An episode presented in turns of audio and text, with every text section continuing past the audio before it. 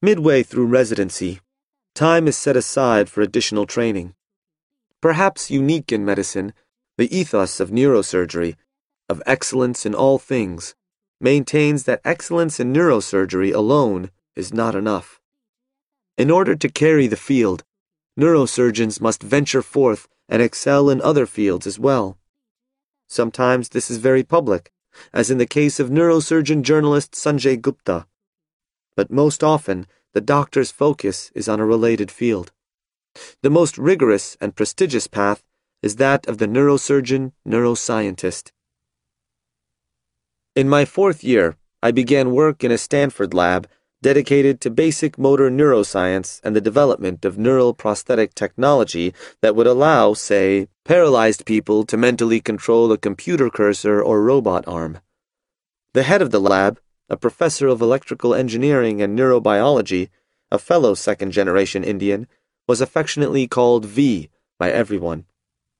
V was seven years older than I, but we got on like brothers.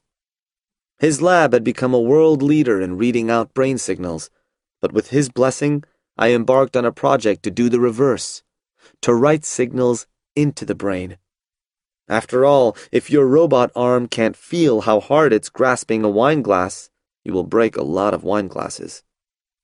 The implications of writing signals into the brain, or neuromodulation, however, were far more wide reaching than that.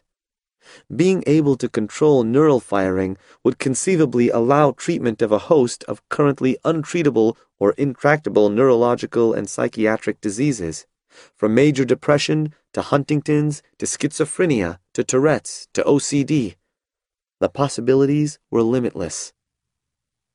Putting surgery aside now, I set to work learning to apply new techniques in gene therapy in a series of first of its kind experiments.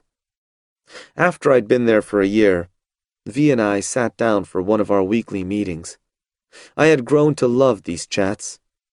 V was not like other scientists I knew. He was soft spoken and cared deeply about people and the clinical mission, and he often confessed to me that he wished he'd been a surgeon himself. Science, I had come to learn, is as political, competitive, and fierce a career as you can find full of the temptation to find easy paths.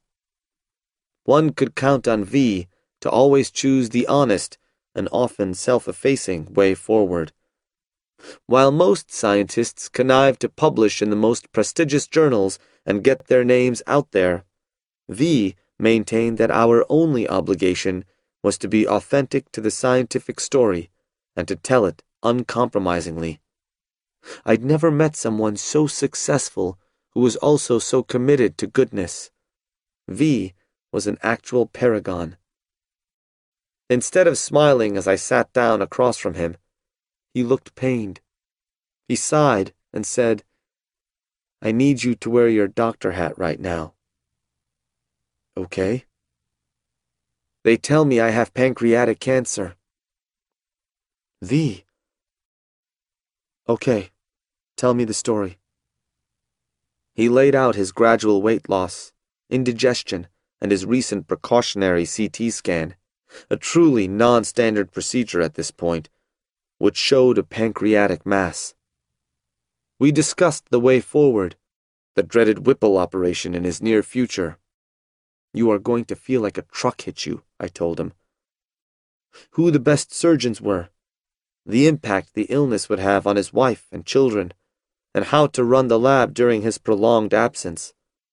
Pancreatic cancer has a dismal prognosis, but of course, there was no way to know what that meant for V. He paused. Paul, he said, do you think my life has meaning? Did I make the right choices? It was stunning. Even someone I considered a moral exemplar had these questions in the face of mortality.